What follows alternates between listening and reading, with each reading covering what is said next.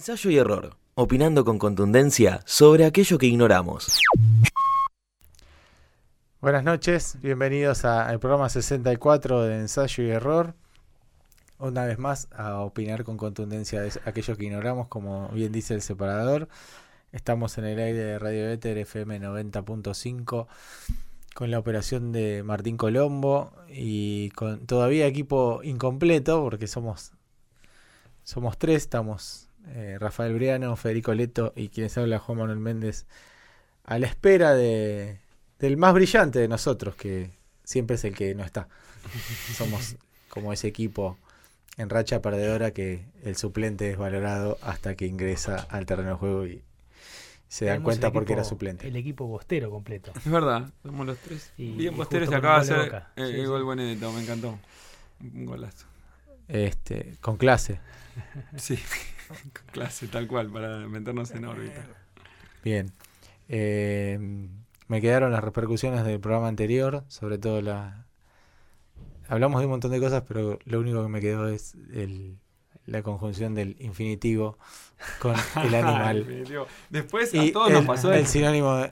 de- sí. de encontrar muchos verbos y muchos animales con los que. Ahora sí, llegó el, el brillante David Grezán y Lo vamos se a acaba de convertir en uno más. Y, y Estábamos hablando que este es como aquel equipo perdedor en el cual el suplente es eh, valorado hasta que le toca jugar. Eh, respecto al programa anterior veníamos hablando de que no, abarcamos muchos conceptos, pero que el que predominó fue eh, la revelación de acá de Federico sobre la combinación de infinitivo. Animales. Sí, a mí se me ocurrieron un montón, pero le- le- estaba, no estaba de buen humor eh, en la semana y los infinitivos eran deprimir, aburrir, sí, este, Sí, sí. atontar, Deprimir la tortuga, por ejemplo, deprimir, deprimir la tortuga, este, Sería muy este, difícil de, de asociar, pero bueno, podría ser. aburrir la comadreja y así todo ese tipo de cosas. Que Bueno, pero podés hacerla grimiar la tonita. Ahí está, es verdad. Sí, sí. la Tony, sí. Entristecer el tiburón. Puedes entristecer el tiburón. Bueno, y así ha terminado una nueva edición de Ensayo y Error. Pero los invitamos a todos los oyentes ¿no? a que puedan participar y en nuestras redes sociales. Que nos eh, pueden proponer eh, ejemplos. ¿no? ejemplos. Eso. eh, Todo el año vamos a votar a, fi- a fin de año el mejor ejemplo Claro. de combinación de infinitivo más este Animal. animal o similar Sí. para que O sea, a insectos ver también. O sea, dentro del reino animal, eh, por ahí no se olviden que hay insectos. Bueno, lo voy a recordar antes de mis oraciones nocturnas. ¿Puede ser que queda mejor con insectos? la No sé, habría que probar. Yo no sé, sí, la araña, eh, por sacudir, ejemplo. sacudir la termita. La araña Claro. tiene su correlato, Claro. sí. La araña no es un insecto, pero bueno, no se preocupe. Ah, ¿no? Mirá, ahí está. Nos está desburrando. enterar, ¿qué es? Es otro orden, porque tiene pulmones la araña. Y los insectos tienen como branquias. Ah, pero tampoco es animal. Sí, animales son todos. Ah, Incluido nosotros. y sí, sí. Especial yo que hago esa pero la pregunta. araña no es un insecto.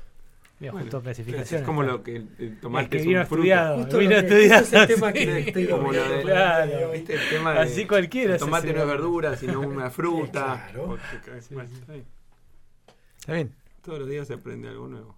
Vas a hablar de los arácnidos y las clases. Y de La todas esas. cigarra no es un bicho Claro. de película. Todos los días se aprende algo nuevo y son cosas que descartamos porque en este caso nosotros siempre hablamos de cosas que Que no- desconocemos, Que no sabemos, ¿no? que no Igual. sabemos. Igual. Eh, vamos a presentar el programa de hoy, pero antes, Ensayo y error. Tenemos todas las respuestas, pero nos faltan todas las preguntas. pregunto, eh, ¿a quién se le ocurrió el de hoy? No me acuerdo bien. Eh, el colo. Gracias, muchas gracias.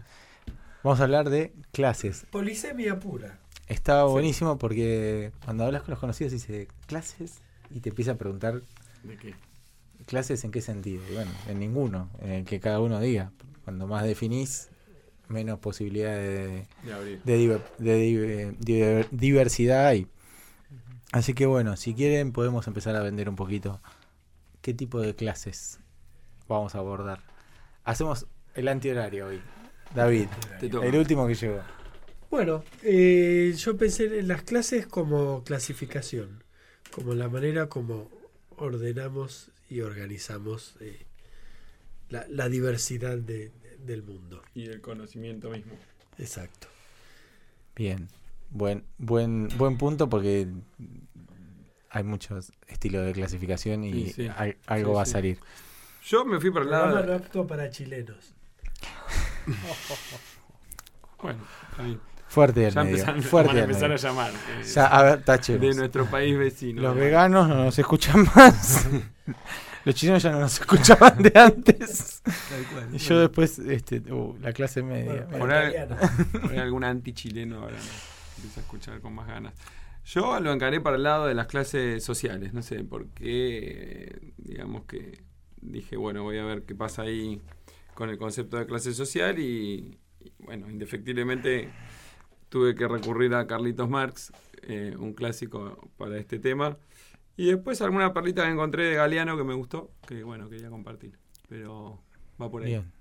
Vamos con dos Bien. docentes, ninguno se le animó a las clases, en el sentido de las clases. Buah. Vemos si ¿Habrá alguno que sea la excepción a la regla. Eh, no solamente nos desasnó o me desasnó a mí con respecto a, a los arácnidos, sino que eh, me aportó una, una vertiente para interpretar este tema, el señor Bressan. Eh, yo había pensado primero clases, desigualdades sociales, Piketty, algo bien aburrido, bien para deprimirnos. Este, Ya está la realidad para eso, Rafa. Claro, y después dije, no, ¿para qué? Eh, y él dijo, las clases se pueden vincular con la docencia y de hecho lo que me gusta es lo que me apasiona, así que sí, voy a hablar de eso. Hoy nos va a deprimir con la O sea, Con su pasión, nos deprime con su pasión. No, todos sería un elogio de clase, Elogio no de las clase. clases, eh, sino de las clases. Y más ahora que volvió a la presencialidad, ¿no? Como Exacto, exacto. Uh, cierto. Cierto. Ustedes, como yo soy de otro, de otro ámbito, yo nunca, nunca celebré que me recibí, celebré que no iba a ir nunca más a estudiar nada en mi vida. Tenía ganas de dejar. El título dice eso. Este señor no va a estudiar nunca más nada. No puedo hacer ni un curso ni de dos horas por internet. Este, yo voy a hablar de, eh, digamos, voy a hacer como una especie de focus o de zoom al, al tema de Fede y voy a hablar de la clase media y algunos hábitos de consumo y algunas, este, algunos dobles estándares que tiene la clase media y algunas paradojas. Parece interesante, pero no tengo todavía bien claro lo que voy a decir. Así que, este, es me- creo que en este caso, la, como, eh, como en la vida real, es mucho mejor la venta y la presentación que el producto. Veremos que qué sale, La, la- después la foto, ¿no? De la ficha. Sale el caleidoscopio con combinaciones extrañas y capaz que está Sí, bien. a capaz. veces pasan cosas buenas, a veces pasan cosas buenas. Eh, a mí me, me costó encontrarlo hasta hoy el, el enfoque, ¿no? Estaba, tuve una semana particularmente de baja inspiración a- respecto de mi estándar, que ya es bajo, o sea, no, es, es como bajo de abajo.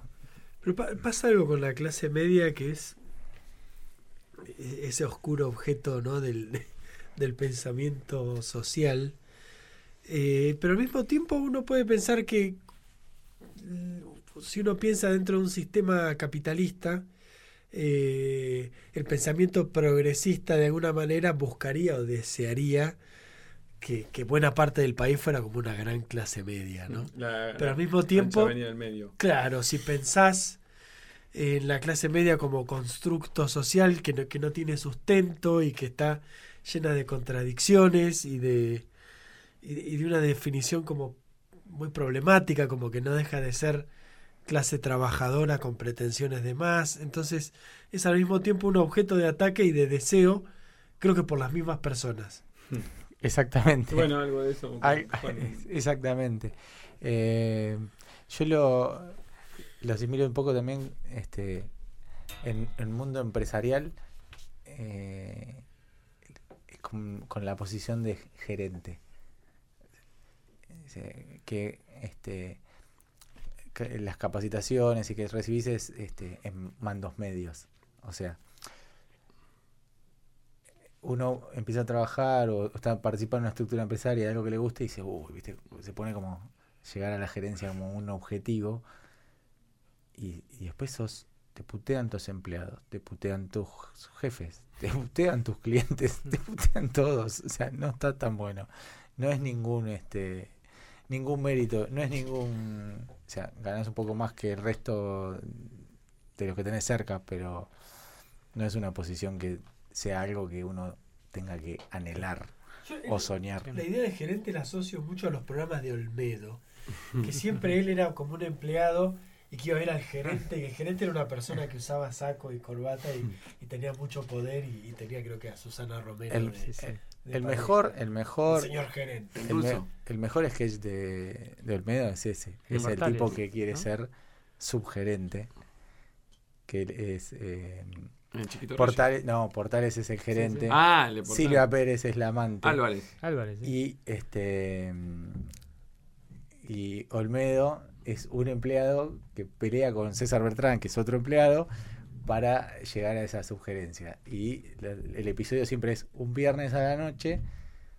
El gerente este, quiere concretar una cita con su amante, que es la secretaria, y la amante le dice, no, no vamos a ir al departamento porque no tiene calefactor, ponele.